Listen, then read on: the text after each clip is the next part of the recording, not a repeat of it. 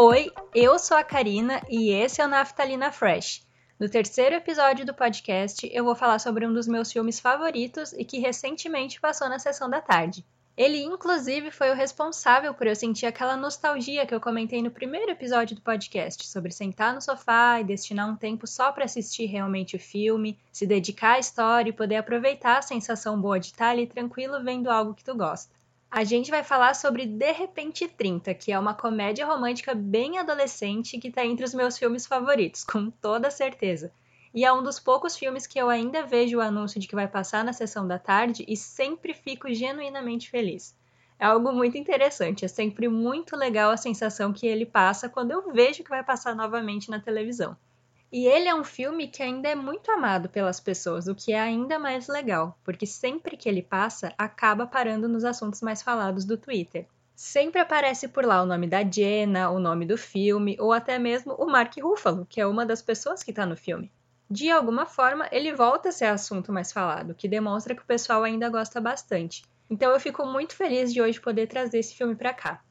De repente 30 é muito provavelmente um dos grandes responsáveis por esse podcast existir, porque a última vez em que ele passou na sessão da tarde foi mês passado, na metade de agosto. Então agora a gente já tá da metade pro fim de setembro, né? Tem um pouquinho mais de um mês que ele passou novamente e eu tive muito a sensação de ficar feliz e com quentinho no coração por estar assistindo um dos filmes favoritos ainda passando na TV. Eu realmente tive tudo aquilo que eu descrevi para vocês, a sensação de estar em casa, de estar parada assistindo algo legal, de estar num lugar seguro, algo realmente muito caseiro, de assistir um filme na televisão com as pausas para os intervalos comerciais do canal. Tudo muito como se eu fosse adolescente de novo, ou até criança mesmo. Então, essa sensação toda que eu sempre quis trazer para algum projeto, como eu estou trazendo agora para o Naftalina Fresh, foi muito provavelmente por conta do que eu senti vendo De Repente 30 no mês passado.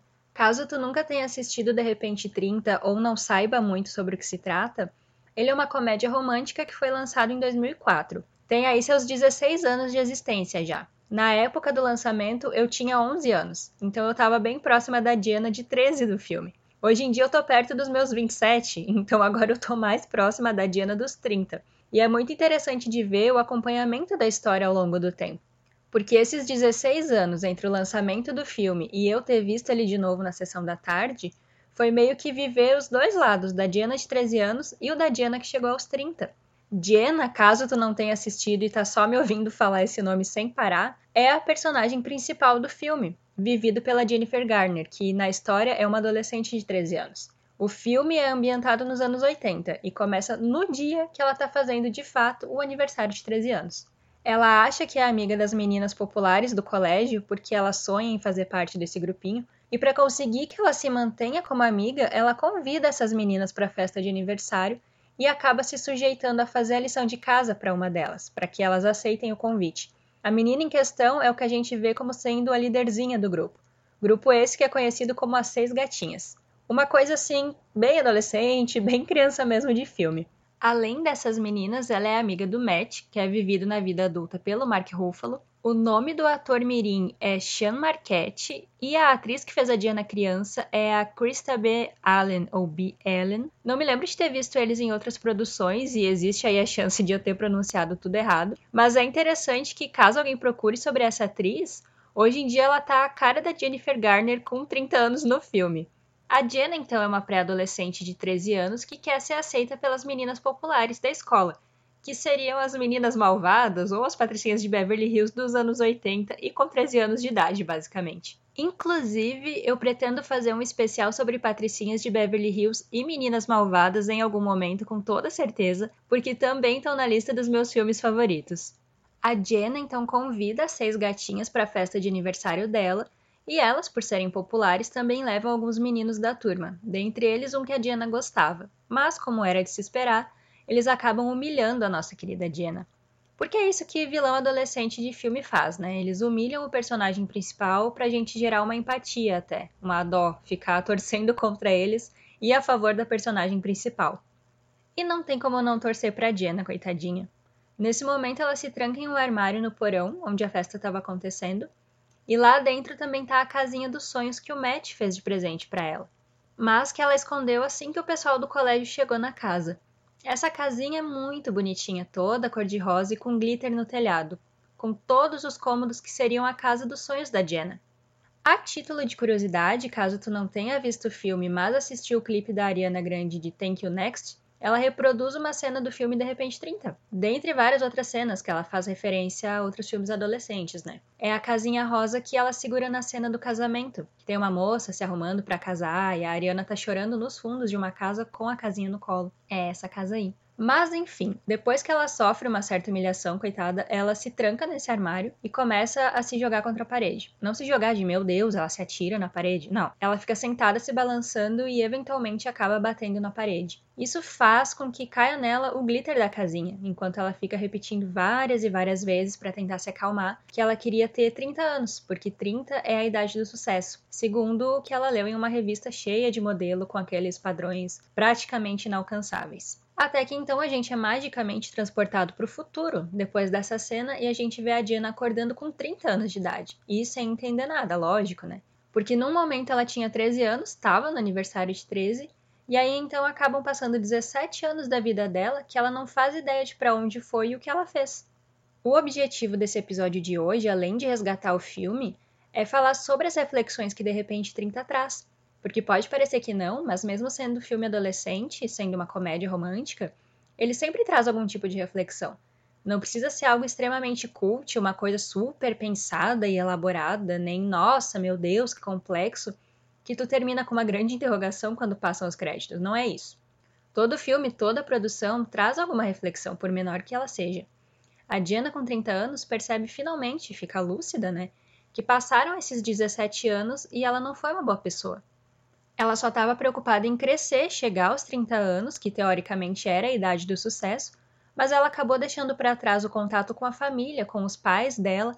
O Matt, que era o melhor amigo dela, depois de adulta, ela nunca mais tinha visto.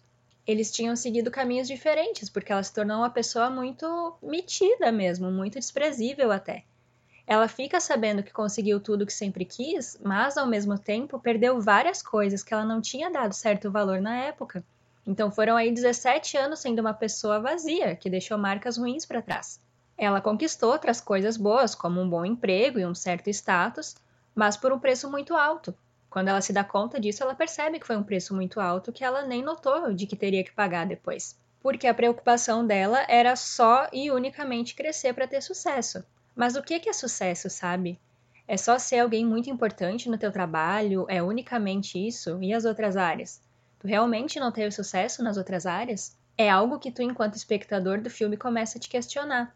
E eu falo isso muito por mim também, porque agora eu tô muito mais perto dos 30 do que os 13, faz muito tempo, inclusive, que eu não tô perto dos 13, e tu começa a se questionar sobre o que, que é esse 30 e a idade do sucesso. A pensar o que, que seria esse sucesso, sabe? É realmente só ter uma posição confortável na sociedade? E o que que tu deixa para trás? Eu acho que é uma questão muito de avaliar, uma questão de avaliação pura e simples assim. Eu quero isso aqui muito, mas o que é que eu vou deixar para trás? Eu preciso deixar algo para trás? Ou por que, que eu agi de determinadas formas para conseguir o que eu queria? Então são questões que tu tem que perguntar assim: valeu a pena eu agir da forma que eu agi? Eu chegaria nesse mesmo lugar se eu tivesse feito diferente? São muitas questões que na primeira vez que tu assiste talvez não se dê conta. Quando tu assiste a primeira vez, tu enquanto adolescente ou criança, no meu caso eu era meio criança ainda, eu acho, tu realmente pensa, meu Deus, 30 é a idade do sucesso. Se eu chegar aos 30 e eu não tiver sucesso, eu falhei. Poucas pessoas chegam num total e pleno sucesso aos 30. E às vezes nem elas acham que chegaram no sucesso. Porque talvez aquilo que elas conquistaram, que pra gente pode ser um grande sucesso, para elas não é. Para ela é só mais um degrau da escada, ou é tipo, eu cheguei até aqui, mas não era bem isso que eu queria mesmo que seja o sonho de muitas outras pessoas. Porque as pessoas são complexas. Parecia muito impossível que eu ia trazer uma reflexão dessa com um filme de comédia romântica adolescente, né? Vocês vejam que aqui também é reflexão. Além de toda a história e toda essa reflexão, de repente 30 também traz momentos muito bons de nostalgia, que são a questão da festa da revista, onde a Diana dança thriller do Michael Jackson. É assim, uma das minhas cenas favoritas de todo o filme, porque eu já sei o que vai acontecer e mesmo assim eu me sinto muito felizinha assistindo. A festa tá um fracasso, todo mundo indo embora e ela salva. Ela realmente consegue dar um jeito de resolver pedindo pro DJ tocar thriller. Ela começa a dançar sozinha no meio de um enorme de um salão e as pessoas começam a dançar ao redor dela, porque se sentem envolvidas por aquela energia da música. E até tu em casa assistindo fica com vontade de dançar thriller, sinceramente. Porque é uma coisa que te pega pelo coração.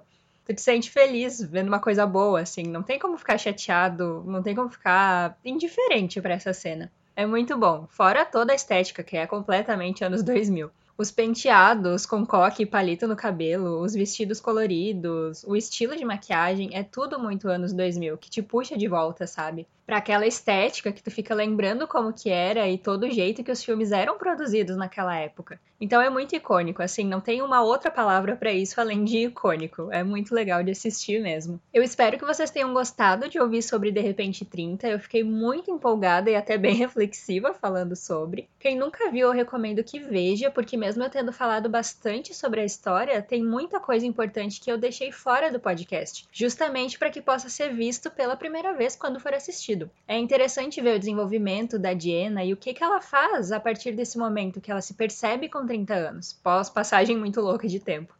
Então foi isso. Para essa semana temos o nosso podcast e fica aí uma dica de filme além de tudo. Eu sou a Karina e esse foi o Naftalina Fresh. Muito obrigada por ter ouvido e vocês me ouvem nos próximos episódios. Até mais.